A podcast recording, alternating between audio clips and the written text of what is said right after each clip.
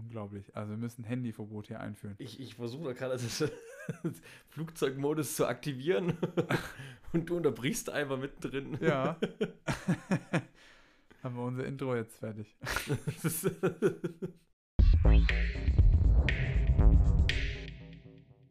okay, kommen wir jetzt mal zu dem Teil. Ich freue mich da ja schon sehr drauf, weil ich das super spannend auch finde.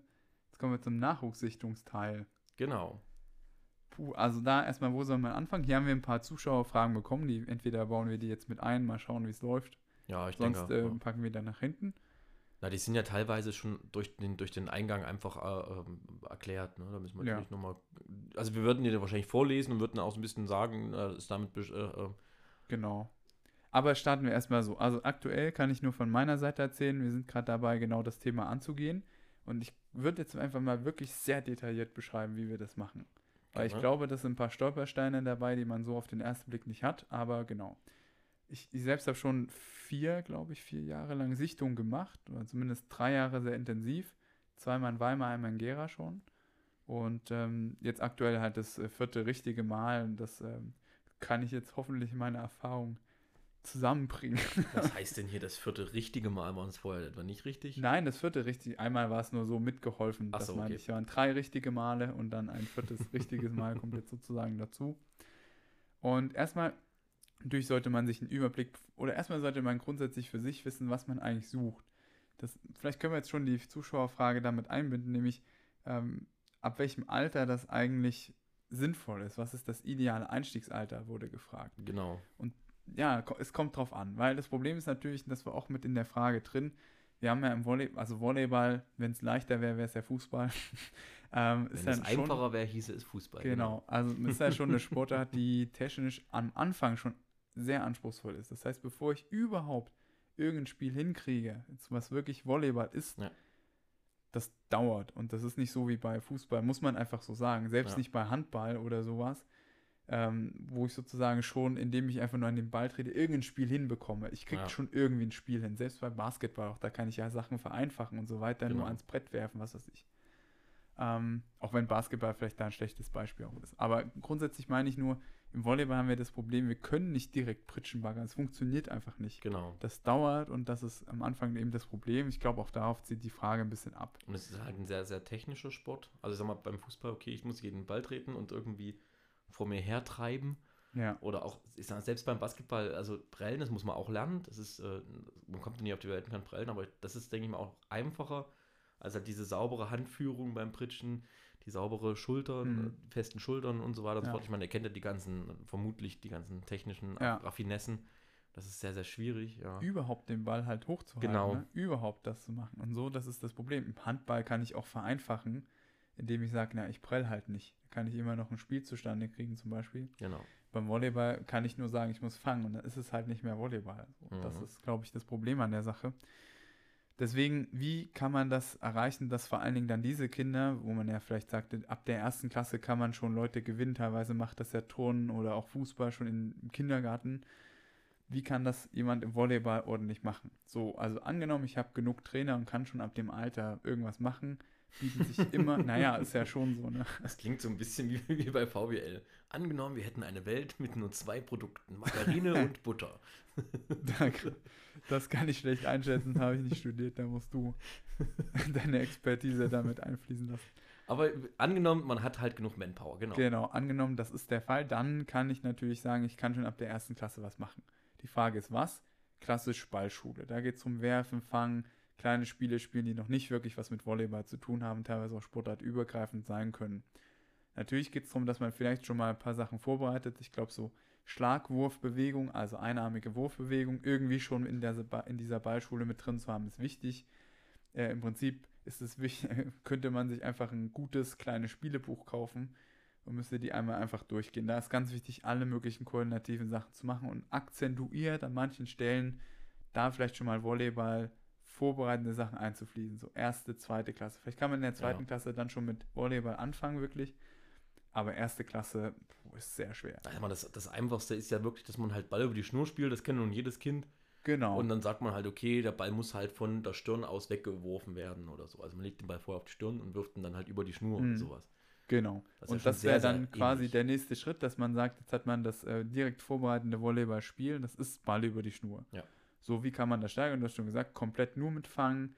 Dann kann ich äh, langsam anfangen. Ich muss sozusagen dreimal werfen, kann schon da die Laufbewegung drin haben Ja. auch. Die ist nicht so kompliziert drin. Ne? Ich habe irgendwie eine Annahmeaktion in der Mitte vom Feld, der andere läuft schon vor, kann dann den Ball vorne fangen, äh, wirft den dann rüber und so weiter. Das kann ich gut vorbereiten. Mhm. Und dann lässt man immer irgendwelche Ballkontakte weg. Das heißt, dann wird zum Beispiel der erste Ball, der vom Gegner kommt, gefangen, dann wird angeworfen, gepritscht, gefangen, ja, wieder angeworfen, gepritscht, gefangen und so. Dann kann ich ähm, auch den ersten Ball äh, nehmen, fangen, anwerfen, pritschen, dann habe ich den zweiten Ball, das Zuspiel wirklich als Zuspiel. Mhm. Den dritten Ball fange ich dann wieder, wird übers Netz geworfen und so weiter. Und so kann ich dann peu à peu auch ähm, diese, diese Aktion freigeben. Das heißt, dass ich dann am Ende wirklich ein 1 mit 1 und so weiter spielen kann. Das wird dann aber zu weit führen. Aber so kann ich, um vielleicht diese Frage nochmal zu beantworten, ähm, das Schritt für Schritt so steigern, dass ich auch Richtung Volleyball komme am Ende des Tages. Glaube ich, das ist ja immer das Wichtige. Genau. Ähm, Wie ist das, wenn man jetzt nicht genug Manpower hat? Also wenn ich jetzt sage, ich schaffe es vorher nicht, ein, ein, eine Ballschule zu machen, im Normalfall oder im, sagen wir im Idealfall, sollte das ja auch teilweise durch die Schule mitgemacht werden. Also Ja. das steht zum, also wurde mir zumindest mal gesagt, dass man eine generelle Ballschule in, in, im äh, Schulalter hat. Genau, das ist ja im Grundschullehrplan, theoretisch im Sportunterricht sollte es möglich sein. Ja, im Idealfall hat man auch Lehrer an der Schule, das ist natürlich noch umso besser. Ansonsten wird es halt schwierig. Also sicherlich kann man vielleicht Schüler finden. Im Idealfall hat man Lehrer an der Schule. ja, hat man Lehrer, die Volleyballer sind, Ach so. ich Genau, also ähm, ja, was man sonst noch macht, ich, du bringst mich gerade komplett raus mit deinen Zwischenbemerkungen. Boah, naja, also ich kann natürlich auch sozusagen ähm, Kinder, also, also Jugendliche finden, die vielleicht auch Trainerlizenzen machen, damit kann ich auch Trainer gewinnen. Das Mhm. wird jetzt aber zu weit führen.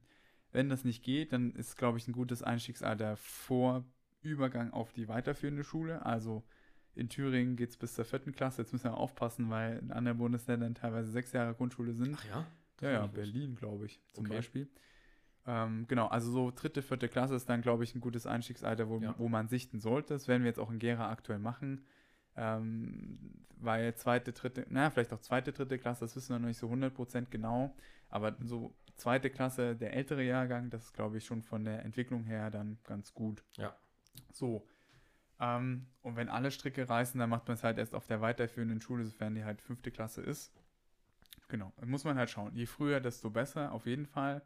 Und ähm, wie, der, wie die Frage auch schon da zeigt, wenn ich früher den anderen Sportarten das wegnehme, umso besser. Sonst So. hat man natürlich auch die Möglichkeit abzuwerben. Ich weiß nicht, ob wir das vielleicht jetzt hier schon mit einbauen Ja. wollen.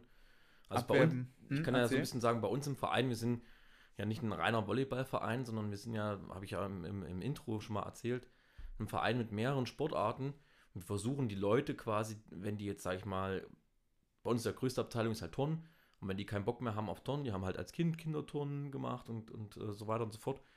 Ich dachte, ich habe sogar vier, drei auf jeden Fall äh, bei uns, bei mir in der Mannschaft und Mädels, äh, die kommen aus dem Turnen und da versucht man sich quasi einfach hin und, die Leute hin und her zu schieben, sage ich jetzt mal so ganz äh, Ja. bösartig. Aber es ist dann tatsächlich so, wenn die halt irgendwann merken, oh na gut, ich bin zu klein, zu groß. Beim, beim Turnen ist das ja irgendwie unwahrscheinlich wichtig, wie groß oder klein man ist. Also Ja. beim Volleyball natürlich auch, ne? Aber da gibt es irgendwie ganz spezielle Anforderungen, sage ich mal, die man da irgendwo erfüllen muss. Und da habe ich jetzt einige dabei, die sind halt zu groß, beispielsweise fürs Turnen. Mhm. Und na, die werden dann quasi ein bisschen hinhergeworfen und gesagt, ah, schade, dass du gehst, aber hast du nicht Bock? Zum Beispiel, also wir bieten noch das und das, das und das, das und das an. Ja. Und dann verliert man die Leute ja auch nicht. Jetzt nicht, weil ich jetzt sage, wir brauchen die Mitglieder bei, Mitgliedsbeiträge und keine Ahnung. und will da jetzt nicht auf die wirtschaftliche Schiene, aber man will natürlich trotzdem Leute, die man halt irgendwo da äh, kennengelernt hat und einfach auch vielleicht auch mögen, mag, Mhm. einfach, ja, äh, im Verein lassen und auch trotzdem weiterhin äh, Sport anbieten wollen, ja. Und vor allen Dingen, weil sie ja schon Sport vorgebildet sind. Sie haben ja schon eine Ja. sportliche Ausbildung, das ist nie schlecht. Also wenn man jetzt jemanden hat, der noch nie vorher in einem Verein war.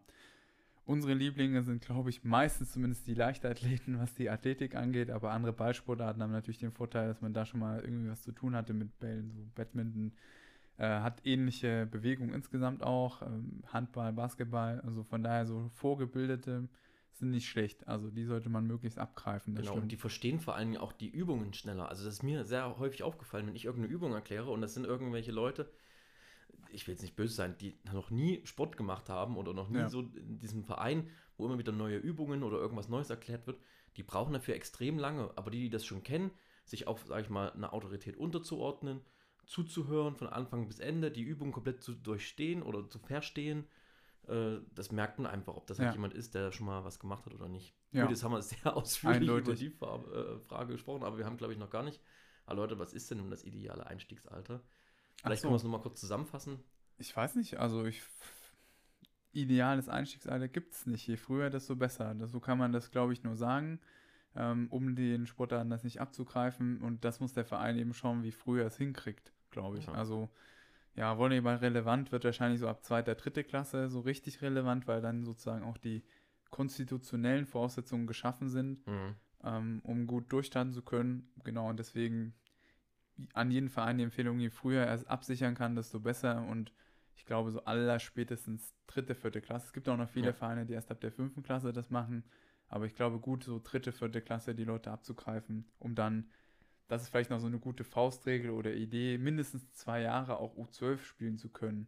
Genau. Ja, mindestens zwei Jahre auf diesem, weiß gar nicht, wie es heißt, Minifeld oder noch kleiner, weiß nicht. Na, die viereinhalb Meter, also ist das genau. bundesweit? Ich hoffe, das ja, ist ja, bundesweit, das ist, ja. Genau, und da ist eben ganz wichtig, dass man die dort schon abgreift. Genau und dass sie zwei Jahre dort das haben, um dann gut in die anderen Alterskassen zu starten. Mindestens zwei Jahre. Und ideal wäre es, vielleicht letzte Sache dazu, äh, ideal wäre es natürlich, wenn man, gerade wie wir so ein großer Verein sind, wir haben es leider noch nicht geschafft, aber eigentlich war bei uns mal die Idee, dass man einfach eine Ballschule generiert für alle Ballsportarten und dementsprechend so ein bisschen zusortiert, wer ist denn eher der Volleyballer, wer ist eher der äh, Basketballer, wer ist mehr der Handballer, ist mhm. aber auch gerade bei uns sehr, sehr schwierig, weil sie natürlich alle dann, wenn, wenn da Leute dabei sind, die ballaffin sind, das ist eigentlich fast egal, was das für ein Ball ist oder wie ja. der äh, bewegt wird, ja.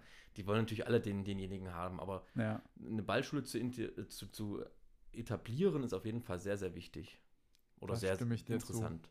Genau. Okay, also jetzt nochmal zurück. Das war jetzt sozusagen vorher, sollte man sich Gedanken machen, bevor man an die Sichtung geht, was will man eigentlich. Und genau. dann sucht man sich, und ich würde es jetzt wirklich mal so kleinschrittig machen, die Schülerin raus, die es halt in der Stadt gibt. Genau. Da brauche ich irgendwie Ansprechpartner. Gut ist immer auch zu wissen, wer ist die Schulleitung. Also ich habe mir aktuell eine Liste erstellt, stehen die Schulen drin, Grundschulen, wir wollen ja da mhm. sichten, mhm. die Schulleitung, eine Telefonnummer, auch eine E-Mail-Adresse und ich habe auch schon wie so ein Anschreiben vorbereitet, wo einfach erklärt wird, was wir machen. Einmal steht drin, also klar, dass das eine Sichtung ist und so weiter, wer, wer die macht. Also tatsächlich auch, ich habe mich reingeschrieben, dass ich derjenige bin, der das machen wird, damit die auch wissen, wer da in die Schule kommt. Das ist immer ganz wichtig für die Schulen, mhm. dass nicht irgendwer da rumhüpft, sondern dass die von vornherein noch wissen, wer kommt. Dann sind äh, eben Kontaktdaten da drauf, ähm, ein paar Infos noch tatsächlich zu unserem Verein und äh, wie wir uns das vorstellen, welchem Rahmen, zeitlich und äh, genau, was, was wir da machen. Ja, dazu kann ich gleich noch was erzählen. Das ist jetzt erstmal vorbereitet und so habe ich es in den letzten Jahren nicht ganz gemacht. Ich würde immer empfehlen, das gut vorbereitet zu haben, weil viele Schulen fragen dann, können Sie es nochmal per Mail schicken, was Sie da machen wollen. Von daher, da schon vorher vorbereitet zu sein, ist nicht schlecht. Also rufst da auch richtig an vorher und schickst dann nochmal eine Mail Genau, da komme ich gleich nochmal dazu, wie okay. wir es genau machen. Dann bietet sich immer an, das habe ich erst später festgestellt, deswegen würde ich das jetzt nochmal als Tipp sagen. Mhm. Es gibt ja für jede Stadt oder teilweise auch für Regionen, wie auch immer, wie so einen Schulsportkoordinator. Genau.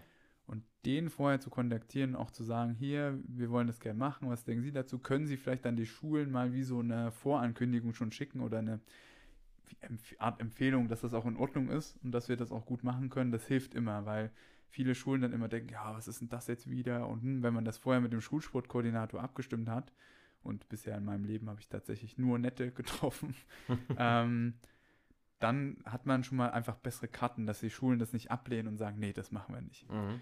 Ähm, so, und die Vorbereitung schon getroffen zu haben, dann geht es ans Telefonieren. Ich habe einfach dort angerufen tatsächlich, habe mir dann meistens auch die Schulleitung geben lassen, sofern die verfügbar war. Teilweise sagen die dann, so haben wir es erlebt, die sagen dann, wendet euch an die Sportlehrer. Das ist auch okay. Das ist letztendlich auch das Ziel. Man sollte mit den Sportlehrern dann in Kontakt kommen, irgendwann, weil man letztendlich mit denen ja dann zusammenarbeitet. Wir werden auch anbieten, dass wir wie Vorgespräche machen können. Man braucht natürlich Leute, die die Sichtung machen können. Ah, das ist natürlich vormittags, das hätte ich vielleicht nochmal sagen müssen. Ähm, für Studenten immer gut geeignet, weil ja das Semester im Oktober losgeht in der Regel, jetzt außer Corona dieses Jahr. Ähm, und August die Schule hat man immer zwei Monate, wo man äh, die Studenten im Verein dafür verdonnern kann, dass sie auch mal in die Schule gehen, es sei denn, man hat Rentner, das wäre das zweite, äh, oder sonstige Leute. ähm, naja, man muss ja das schon denken. Ein normaler Arbeitnehmer wird sich keine Woche, und das reicht ja meistens auch nicht, Ja. Urlaub nehmen dafür. Ja, ne? Und von daher ähm, ist das nochmal wichtig. Genau. Gut, dann fragen, wie gesagt, hin und wieder auch die Schulen, manche nicht, aber manche schon danach, ähm, dass sie nochmal so einen Zettel, das Ganze schriftlich haben, mit einem Zeitraum auch. Dann bietet man den an und dann äh, geht es in die genaue Planung. Jetzt kommt es darauf an, man kann da so einzelne Stunden machen, Doppelstunden. Wir haben im Volleyball-Trainerportal tatsächlich auch eine gute Übersicht von, äh, Quatsch. Also haben wir übernommen, das ist ursprünglich ähm, aus einer Coaching-Klinik entstanden in Wiesbaden Mhm. mit Benjamin Kurz und Alexander Hohler. Die Namen droppe ich hier fast jedes Mal. Ähm, vom Stützpunkt in Wiesbaden und Andreas Wilkins und der Trainer Mug, die waren quasi dort, haben Mhm. das äh, alles aufgenommen. Das kann man sich gerne anschauen, wie die so eine Sichtungsstunde machen. Und die machen das ganz clever. Die machen so Kunststücke, nennen die das. Einmal mit Ball, hochwerfen, links, rechts rumdrehen, was auch immer, ganz verschiedene Sachen mit Ball. Dann haben die Kunststücke mit dem Bein, da legen die Koordinationsleitern hin, also quasi kann man ja mal googeln. Ich kann das jetzt schwer beschreiben, was eine Koordinationsleiter sind. So Rechtecke, eine Leiter halt auch im Boden im Endeffekt. Ähm, da machen die Kunststücke und gucken sich an, wie gut die Kinder das hinkriegen. Und am Ende auch Volleyball-Techniken, die sie dann dort einführen. Mhm. Das, dann haben sie ungefähr eine Dreiviertelstunde gefüllt. Und je nachdem, wie viel Zeit ist, wenn sie anderthalb Stunden haben, können sie danach noch ein bisschen spielen. Ball über die Schnur. Haben wir Mhm. damals bei unseren Sichtungen auch gespielt. Das kam eigentlich am Ende ganz gut an. Und dann, äh, ja, würde ich kurz eine Pause machen. Kannst du vielleicht noch sagen, was man in der Sichtung noch machen könnte? Was man in der Sichtung machen könnte. Ich, ich würde vielleicht mal von meinen Erfahrungen kurz erzählen. Wir Genau. hatten das ja auch mal bei uns gemacht. Und ähm, wir haben da im Prinzip wie zwei Wochen. Du hast, glaube ich, die ganze Vorbereitung, wie du sie gerade so schön erläutert hast, hast du äh, dankenswerterweise übernommen. Und äh, hast mir mehr oder weniger einen Stundenplan gegeben, wie ich äh, die Schulen abzuarbeiten habe, in Anführungsstrichen. Ja, Aber das war richtig cool. Ich war damals auch noch Student und habe dann da auch wirklich Zeit gehabt, hatte nichts zu tun. Und dann äh, bin ich da wirklich in die Schulen rein und äh, ja, ich habe dann immer Unterrichtsstunden teilweise richtig gegeben. mhm. Es war dann so, dass ich mich halt erstmal vorgestellt habe, habe dann erstmal gefragt, naja, wer kennt denn Volleyball überhaupt, ne? Und es gab also ganz, ganz häufig, eigentlich, es gab nie jemanden, der das nicht konnte, wo, wo kein Kind dabei war, was, was, kein, was nicht wusste, was Volleyball ist. Also irgendeiner hat immer gesagt, oh, hier, mein Papa hat das schon mal am Strand gespielt oder irgendwie sowas, ja. ja, Und ähm, ja, dann habe ich meistens das so gemacht, ich habe gesagt, na, was ist denn so, was macht er denn als Lieblingserwärmungsspiel, ja? Und habe dann auch so ein bisschen, ja, ich sag mal, pädagogischen Ansatz in Anführungsstrichen so gefragt, naja, was macht man denn vor jeder Sportstunde? Ja, die Erwärmung, was macht er denn da häufig oder so? Weil ich wollte die Kinder erstmal so ein bisschen, ähm, ja, auch kennenlernen und auch äh, äh, mich ein bisschen beliebt machen, sage ich jetzt mal, ne? Und wenn man da vielleicht schon mal mit in ihrem Lieblingserwärmungsspiel oder ihr Lieblingsspiel quasi um die Ecke kommt, ist das immer schon mal gut, ja. mhm. Genau, und dann habe ich halt so ein bisschen ähm, erzählt, habe dann auch wieder zusammenkommen lassen, habe erzählt, was gibt es denn für Techniken, was kennt ihr denn schon? Ja, aber ich finde immer, wenn die Kinder untereinander das sich alle erklären, ist das wesentlich einfacher. Also ich würde es teilweise gar nicht verstehen, was die von mir wollen, wenn die jetzt was erklären, wie in, beispielsweise Pritschen erklären oder so, ja. ja. Aber wenn die das untereinander machen, weil irgendeiner das schon mal irgendwo gesehen hat, Mhm. dann verstehen die das wesentlich schneller. Die haben anscheinend, also manchmal wie eine eigene Sprache. ja.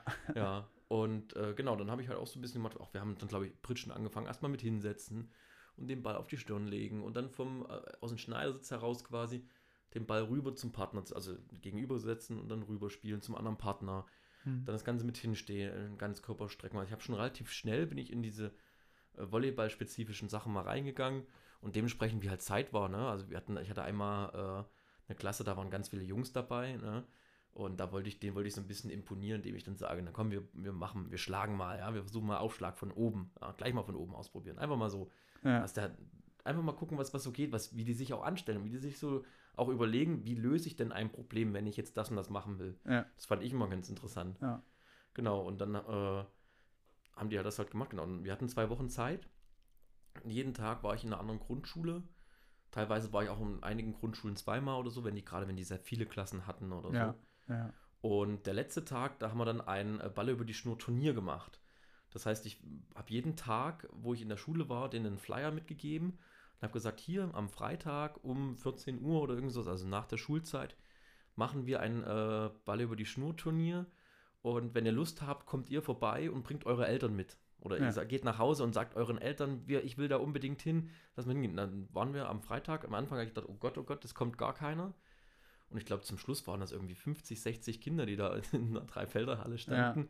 Und haben wir auch Mannschaften irgendwie ausgelost, auch ganz wild. Ich glaube, das habe ich mit Karten gemacht irgendwie. Und dann, also ich hatte zwei, zweimal Kartenspiele, die dieselben waren, gemischt. habe gesagt, immer die gleichen Karten müssen sich halt finden. Ja. Und gleich wieder irgendeine schöne Übung, weil Ja. die sich ja nun gegenseitig nicht kennen teilweise.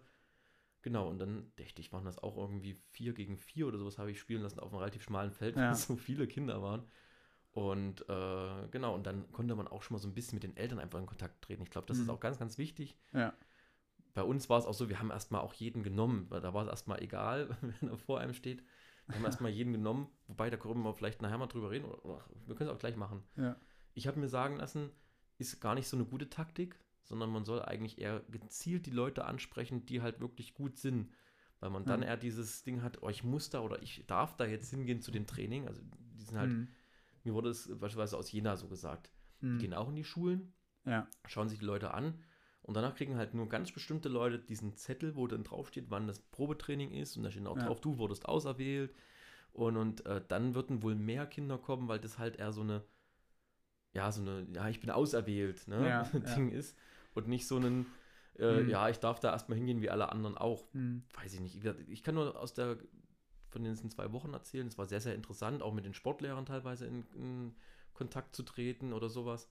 Ja. Und ich fand, man hat auch gegenseitig profitiert. Wir haben auch, ich habe viele kleine Spiele, Minispiele, Erwärmungsspiele kennengelernt, Mhm. aber auch umgekehrt, die Sportlehrer haben auch einige äh, überraschend festgestellt, hey, man kann ja sogar schon Volleyball oder ähnliche Übungen mal im Unterricht einbauen. Ich glaube, Mhm. das, ist, das ist ganz wichtig. Das ist, ja. Ich hatte mich, bei einer Lehrerin bin ich leider gar nicht reingekommen in die Schulen. Das war, glaube ich, das Jahr, da hast du mal nicht mitgemacht oder weiß ich nicht. Aber ich erinnere mich, da habe ich angerufen. Die Genau. haben sofort abblitzen lassen. Und ich hatte, ich bin dann nochmal hin, weil ich die nämlich persönlich mal getroffen hatte. Ja. Die ist ja bei uns auch mit im Verein gewesen, Ah. im, im Turnen oder Leichtathletik oder sowas.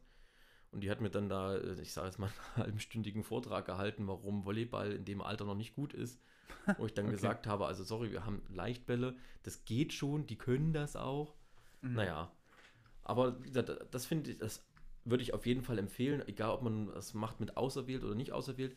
Dieses Turnier zum Schluss mit den äh, Leuten fand ich sehr, sehr gut. Und Mhm. vor Dingen einfach, weil man auch als Trainer ähm, in Kontakt kommt mit den Eltern. Und ich glaube, das Mhm. ist eine ganz, ganz wichtige Geschichte, dass Ja. man da schon die Eltern im Boot hat. Also da würde ich gerne mal anknüpfen. Also dass der erstmal, vielleicht muss man vorher mal sagen, also das Turnier war sozusagen im zweiten Jahr. Wir hatten das Jahr davor schon mal eine Sichtung gemacht und da Ja. war es ein Probetraining. Mein Eindruck war, oder sogar drei Jahre waren das dann vielleicht sogar, Mhm. weil das erste Jahr war sozusagen Sichtungstraining. Da hatten wir sehr, sehr viele Mädchen und nur drei, vier Jungs. Ähm, insgesamt auch, wir waren an, vielleicht kann man solche Zahlen auch mal erzählen, wir waren an vier Schulen meines Wissens nach, in, mit jeweils zwei bis drei Klassen. Mhm. Also waren so in etwa in, ach, ich weiß nicht mehr ganz genau, vielleicht so zwölf Klassen ungefähr. Und ähm, genau, da kamen dann insgesamt 15 Kinder. Mhm. So, das war im ersten Jahr. Da haben wir im zweiten Jahr gesagt, wir wollen an mehr Schulen gehen. Und da waren es ein paar mehr, glaube ich, aber unwesentlich mehr Kinder. Ähm, so, das lag aber, aus meiner Sicht lag das an einer Sache. Wir haben im ersten Jahr eben sehr, sehr viele Mädchen gehabt, weil wir ein Probetraining hatten. Im zweiten Jahr hatten wir sehr, sehr viele Jungs, weil wir da irgendein kleines Turnier auch hatten. Mhm. Ich weiß nicht, also mein Bauchgefühl sagt mir, dass man Jungs vielleicht eher durch solche Turniere kriegt und Mädchen durch solche Trainings. Ich weiß es nicht. Ich denke auf jeden Fall, was du sagst mit dem Eltern, mit den Eltern, Huch, ist sehr wichtig, dass man das äh, miteinander kombiniert. Ähm, wir haben dann, glaube ich, im zweiten Jahr auch gesagt, im Anschluss an dieses Probetraining ist ein Elternabend. Das heißt, dass man da schon mal ähm, die Telefonnummern zum Beispiel oder Kontaktdaten klärt. Das ist ganz wichtig, weil sonst sind die weg und kommen vielleicht nicht wieder. Und so kann man immer mal sagen, hier, okay, nächstes Training ist dann und dann. Genau, so war das, glaube ich, bei uns. Und ich weiß noch, das war ganz ungünstig gelegen, weil da der Zwiebelmarkt in Weimar war. Also Da, sollte man ja, auch immer im Hinterkopf behalten, was in der Stadt vielleicht gerade an anderen Aktivitäten so los ist. Das größte Volksfest nach dem äh, Oktoberfest, wobei das ja Ja. Okay, und jetzt zu der anderen Frage.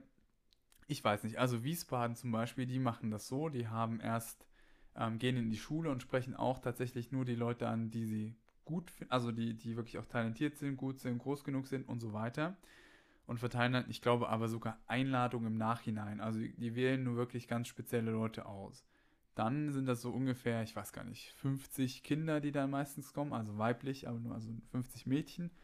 Ähm, und dann haben die wie so ein Sichtungstraining und da werden dann die besten, was weiß ich, 16, 18, 20, ich weiß es nicht, ausgewählt. Mhm. Ähm, weiß nicht genau, darauf wollte ich mich jetzt nicht so festlegen. Aber jedenfalls so machen die das dann.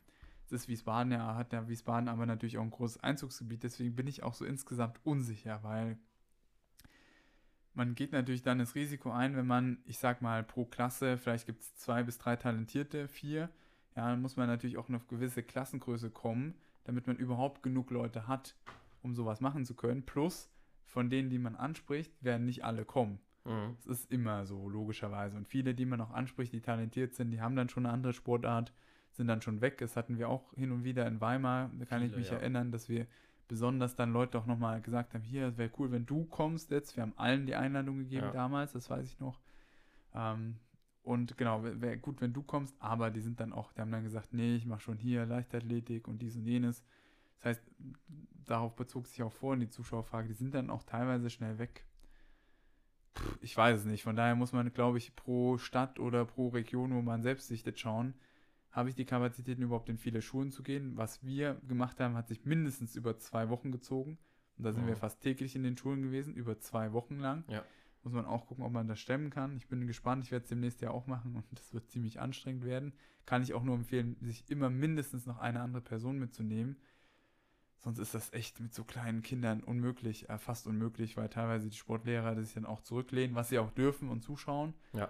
Ja, aber äh, man hat dann keine Hilfe und ist da allein auf weiter Flur. Deswegen mindestens zu zweit sollte man das schon angehen, wenn möglich. Genau. Ich weiß nicht, mit den Zettel austeilen ist so eine Sache. Da sollte auf jeden Fall ein fester Termin dastehen, denke ich, wann man da sein sollte. Genau, Und aber eine. Alternative auch, weil manche können halt vielleicht an einem Termin Genau. nicht, sind aber vielleicht talentiert und sollen sich dann auf jeden Fall melden. Es müssen dann die Kontaktdaten draufstehen und so weiter. Wenn man so eine Einladung natürlich hat, ich habe gehört, in Wiesbaden geht das, die können sich tatsächlich die Namen aufschreiben und wissen dann auch, welche Kinder sie letztendlich gesichtet haben. Ich weiß nicht genau, wie die das machen, das würde mich auch mal interessieren. Ähm, wissen dann aber auch, wen sie gern ansprechen wollen. Müssen sie im Nachhinein noch wissen, wenn sie dann Mhm. Einladungen ausstellen, die kriegen einen richtigen Brief und alles. Das macht es nochmal ein bisschen edler, finde ich auch. Ähm, wenn man so eine Einladung bekommt, da steht da drin, du wurdest gesichtet und wir finden dich talentiert, sinngemäß, ja, und also komm doch bitte zu unserem Sichtungstraining. So machen die das. Genau. Ja, vielleicht können wir dann auch nochmal auf das Thema, was sind eigentlich Talente, eingehen, weil ich glaube, das ist nochmal auch wichtig, äh, wonach man da gucken müsste überhaupt. Äh, Und da gibt es, glaube ich, gute Artikel in dem Lehrbuch von Jimek und D- DVV als Herausgeber, Volleyball, Training und Coaching. Ähm, Oder auch der Totschläger, wie er genannt wird. Das ist schon ein riesiges Buch. Ich dachte, die Volleyball-Bibel.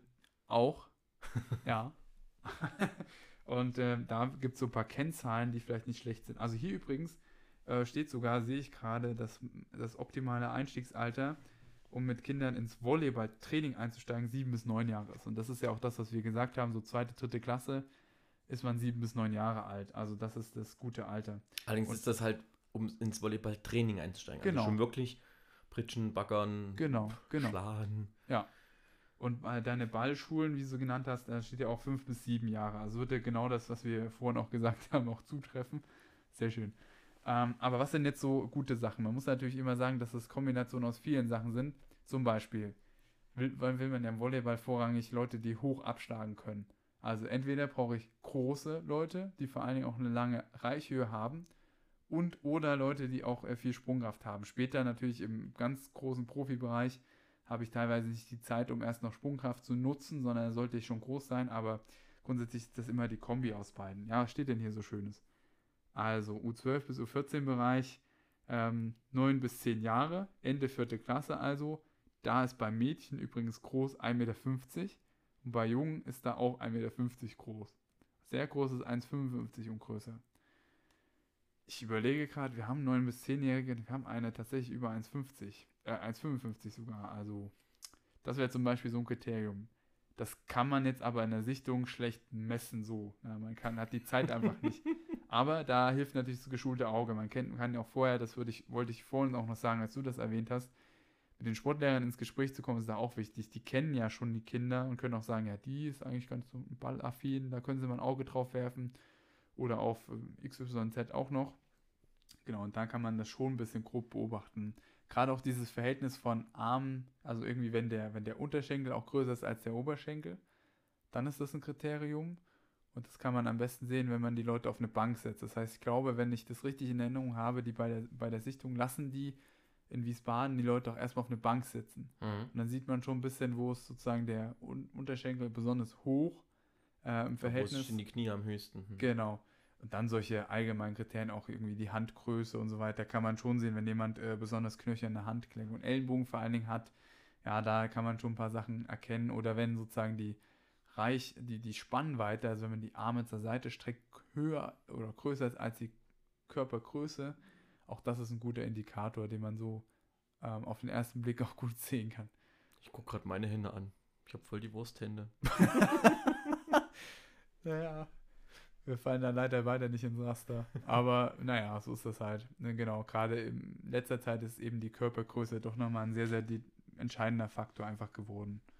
Muss man einfach ganz klar sagen. Ich finde aber auch, dass, dass andere körperliche Sachen, also weiß nicht, ob das jetzt im Buch mit drin steht, aber ähm, klar auch irgendwo spe äh, positionsspezifisch, aber ich glaube trotzdem, dass man auch so, ich habe auch mal viel drauf geachtet, dass, dass schon irgendwo die Schultern auch ein bisschen ausgeprägt sind. Also wenn ich jemanden habe, der ganz, ganz dünne Schultern hat, ganz dünne Ärmchen, Ja, ist, glaube ich, häufig nicht unbedingt der optimale Volleyballer, sondern gerade wenn ich Mhm. backern muss oder so, das muss ich ja im Jugendbereich mehr, gerade wenn ich zwei gegen zwei äh, spiele äh, oder sowas, ja, darauf habe ich zumindest immer mal geschaut, dass die auch äh, ähm, ja, kräftige Schultern haben oder halt zumindest Ja. gekräft, äh, kräftigere als ganz dünn. ja. Und das ist eine Sache vielleicht schon noch, ja, das kann man, kann man so sagen. Und dann kann man auch viele Sachen aber auch noch beobachten bei der Sichtung, die äh, so, sagen wir mal, weichere Qualitäten haben. Sowas wie Motivation, wie strengen die sich an, wie sind die dabei, was haben die für ein Ballgefühl, wie hängen die sich rein, wie schnell verstehen sie Aufgaben, was du auch vorhin gesagt hast, das Ja. kann ich alles erkennen und sollte ich das mit einfließen lassen. Ich weiß noch nicht so richtig, das könnte man ja diskutieren, wie kann man das dann eigentlich dann noch im Nachhinein wissen, so genau. Also vielleicht hat man eine Liste, ich habe überlegt, vielleicht, pff, ich weiß nicht, ob das zu aufwendig ist, wenn die sich am Anfang der Stunde irgendwie solche, wie heißt das, Hemdchen, Leibchen anziehen, wo irgendwie Nummern draufstehen. Vielleicht kann man das dann leichter in so einer Liste auch eintragen. Ich weiß es nicht, weil man ja sich nicht die Namen auf die Schnelle merkt. Ja, ja, ja. Und natürlich im Nachhinein kann man mit den Sportlehrern reden, aber jeder, der mal in der Schule war, weiß ja, teilweise sind die Stunden eng getaktet. Da habe ich nur fünf Minuten Pause, hat die Lehrerin am Ende gar keine Zeit dafür. Ja. Ich weiß nicht, also das sich irgendwie mitzuschreiben, ist schon nicht schlecht oder zumindest sich die Leute zu markieren. Wobei ich sagen muss, ähm, die Leute, die sich entweder besonders dämlich oder besonders gut angestellt haben, äh, die Namen habe ich mir gemerkt. Also, Ja. wo ich ja sonst wirklich echt Probleme habe mit Namen. Also ich kann mir gerade Genau. mal deinen merken. Das, Nee, aber- das freut mich. Aber wenn ich jetzt bei jemandem war und weiß, okay, ähm, bin relativ häufig hingegangen, dann frage ich auch immer, hey, wie heißt du eigentlich nochmal hier? Ja. Ich, ne? Das stimmt. Und, und die Namen, die bleiben aber dann drin. Ne? Also ich, wenn die dann halt, ich sage jetzt irgendeinen Namen, Leonie oder sowas heißt, Ja. dann weiß ich, ah, dann stimmt, die, die Leonie, die war gut. Genau. so, ne? Das sollte Also man eben im Nachhinein auf jeden Fall, wenn man so macht, dass man nicht jedem einen Zettel gibt, der Lust hat, sondern spezielle Leute anspricht, dann Genau. braucht man irgendwie eine Möglichkeit. Ich weiß noch nicht, vielleicht reicht das wirklich, wenn du das so sagst. Also bei mir war das zumindest sehr prägnant, dann einige, Hm. wo ich sage, die waren gut und dann bin ich dann auch häufiger nochmal hingegangen. Und Ja. gesagt, na, probier das mal so rum aus, ne, wenn ich jetzt irgendwo wirklich nochmal einen, einen Fehler gesehen habe. Aber da muss man halt dann wirklich so ein bisschen von der, ich sag mal, Trainerschiene wegkommen oder weiß ich nicht, Ja. dass man sich halt die raussucht, die das besonders schlecht machen. Sondern man muss halt wirklich zu denen hingehen, die das schon gut machen und da Ja. nochmal einen Tipp geben, wie sie es noch besser machen können. Genau. Ja, das- weil am Ende da- sind das ja die, die man haben will. Ist ja Genau. leider so. Ne? Naja, Oder das was heißt leider? Es ist halt so. Das Ne? muss man gar nicht leider sagen. Ja. Okay, so und dann äh, hat man im Endeffekt da dieses Sichtungsturnier oder auch ein Sichtungstraining. Keine Ahnung. Ich persönlich, wir haben beides mal probiert. Ich hatte den Eindruck, dass Sichtungstraining eher für Jungs sowas ist, die sich sagen, boah, ja, da will ich zocken, aber für Mädchen eher nicht. Ich weiß es nicht. Sichtungstrainings haben natürlich den Vorteil, dass man dann schon im Kontext ist. Dann kann man danach irgendwie einen Elternabend sowieso ansetzen. Das kann man in beiden Fällen machen. Hat aber den Vorteil, dass man dann schon mal ein paar gezieltere Sachen vielleicht machen kann. Auch sieht, wie ist so die Trainingsmoral im Allgemeinen. Mhm. Weiß ich nicht. Also beides hat Vor- und Nachteile, glaube ich. Hm.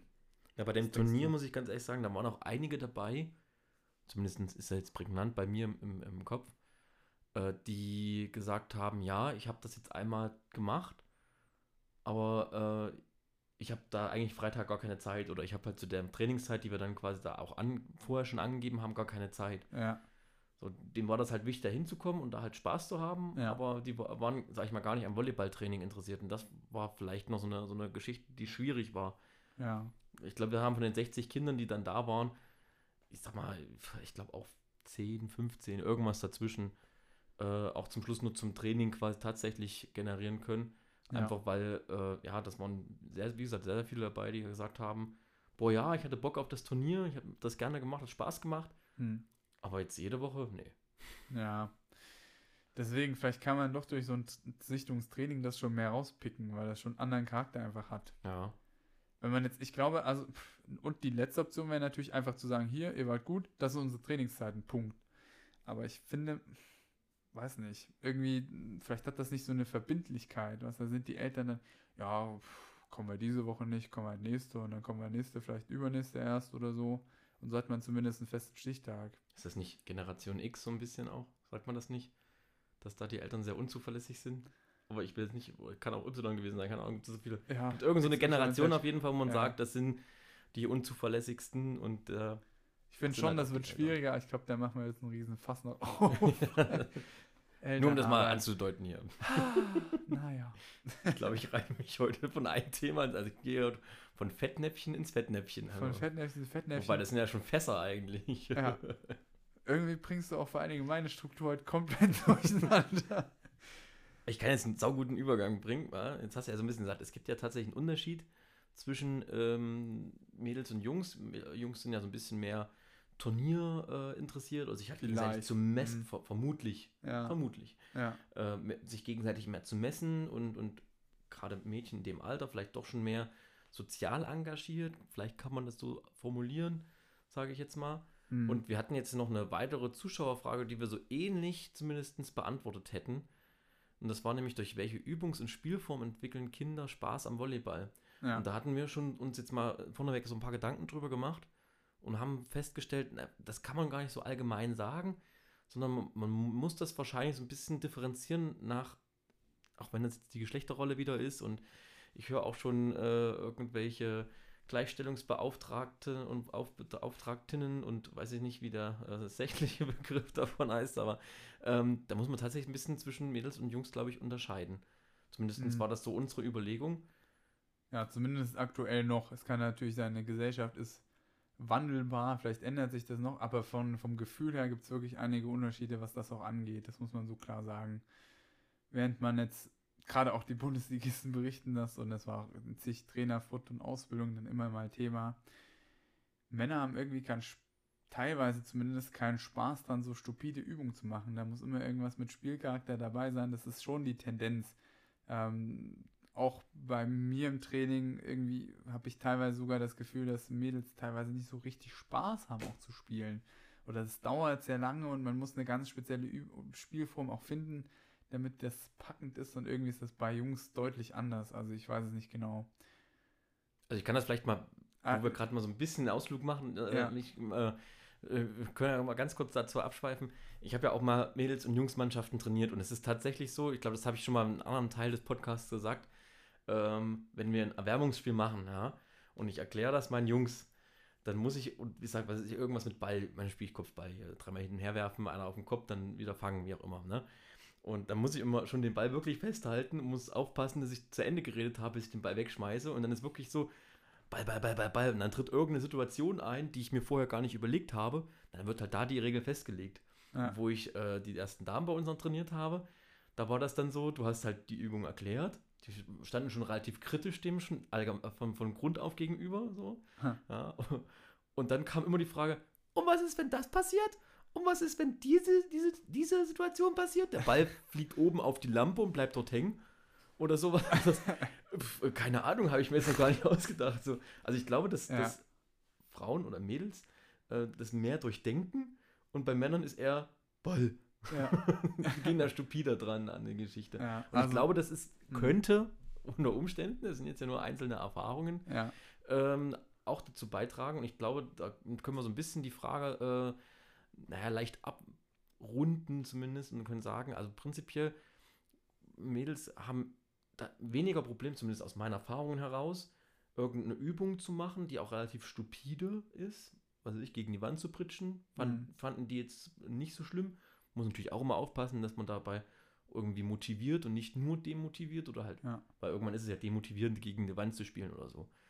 Und bei den Jungs muss es immer mehr Spielformcharakter haben. Mhm. Ja, wer ist zuerst fertig, wer ist zuerst, keine Ahnung. Also, wie gesagt, das sind jetzt meine Erfahrungen. Ich weiß nicht, kannst Ja. du ja mal auch so ein bisschen erzählen, was Nee, du also- so für Erfahrungen gemacht hast? Also ich habe wenig Erfahrung, im, außer durch mein eigenes äh, Mhm. Tun im Männerbereich natürlich, wenig, wenig Erfahrung in dem Training damit. Aber der Eindruck, den ich schon so gewonnen habe in den paar Vertretungstrainings, die ich dann immer übernehmen musste, schon ist komplett was anderes vom Gefühl her. Also nicht, nicht komplett, komplett, aber schon ähm, sind das Welten teilweise Unterschied, wie man da trainieren kann.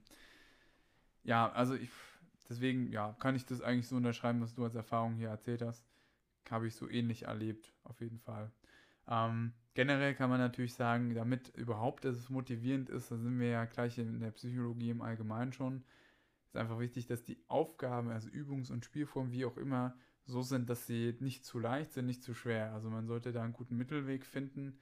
Wenn sie zu schwer sind, dann werden sie demotivierend nach einer Weile. Äh, wobei man dann natürlich immer sagen muss, wenn, es Übungen gibt, die halt nicht gut klappen, wo man ewig braucht, ja, dann, wenn man sie schafft, dann sozusagen eine, das nennt man in der Psychologie, Selbstwirksamkeit zu erfahren, ist wichtig. Also zu erfahren, dass ich das kann, Mhm. ähm, das, ist, das ist dann schon wichtig. Und aus dem Grund ist es umso wichtiger, aber vorher zu überlegen, was ist schwer, was ist leicht. Und das sollte man vor allen Dingen natürlich in der Saisonvorbereitung dann schon ungefähr wissen. Mit der Zeit kriegt man das Gefühl. Wenn ich irgendwelche ähm, Wiederholungen vorgebe, die zu schaffen sind, zum Beispiel, gibt es ja auch Übungsformen, wo man das macht, dass ich dann auch ein Bauchgefühl habe, ist jetzt realistisch oder nicht. Ich habe es auch teilweise so gemacht, was denkt ihr, was ist realistisch, was könnten wir schaffen, was ist nicht zu leicht. Dann antworten teilweise die Spielerinnen so und so und das ähm, ja, sollte so sein, dass, Das wie gesagt, es vielleicht nicht beim ersten Mal klappt, Mhm. ähm, auch nicht beim zweiten, aber vielleicht beim dritten, vierten Mal dann schon. Ja, dass Mhm. man dann auch sieht, dass es funktionieren kann. Das ist, glaube ich, nochmal für die Motivation insgesamt wichtig.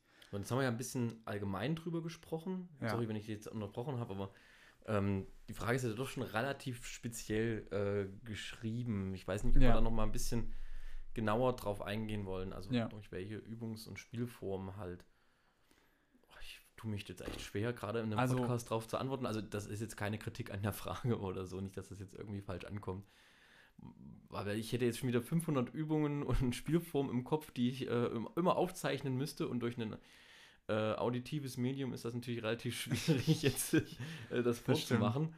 Also Ähm, ich, ich glaube, eine Sache generell, die man sagen kann, ähm, eine, also eine Erfahrung, die ich gemacht habe im Schulsport für Quereinsteiger, ist, glaube ich, immer ganz wichtig, dass man auch nicht nur Großfeldspielform hat, weil eben die, die Leute wollen sich am Ende schon bewegen, auch Mädchen, Jungs, jeder will sich ja bewegen, viele Ballkontakte haben. Das heißt, generell Kleinfeldspiele sind durchaus angebracht. Die kann man in der Werbung einbauen, oder am Ende vom Training. mhm. Man hat viele Ballkontakte und viele Wechsel und so weiter.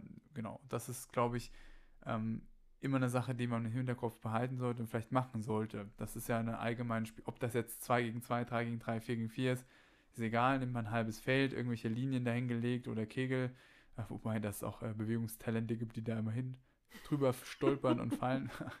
Aber die gibt es halt überall, genau. Und dann hat man schon zwei Spielfelder und kann loslegen. Ja. Ähm, deswegen, ich glaube auch, die Frage ist ja Übungs- auch so ein bisschen, wie entwickeln die Spaß? Also Ja, welche, welche Übungen machst du vor allem am Anfang? ja. Ja, Was sind das so für, für Sachen? Keine Ahnung. Also Ball über die Schnur wäre jetzt so, so eine ganz, äh, Ja. dieses Standardding. Dann hat man ja auch schon erzählt, ne? so ein bisschen Ball über die Schnur mit gewissen Sonderregeln. Ich habe das Genau. immer da gemacht. ja, ja. Die sollen halt den Ball auf die Stirn legen und dann halt mit beiden Händen quasi von dort aus wegdrücken. Oder Ball über die Schnur und ich muss in der 3-Meter-Linie abspringen, muss rüberwerfen.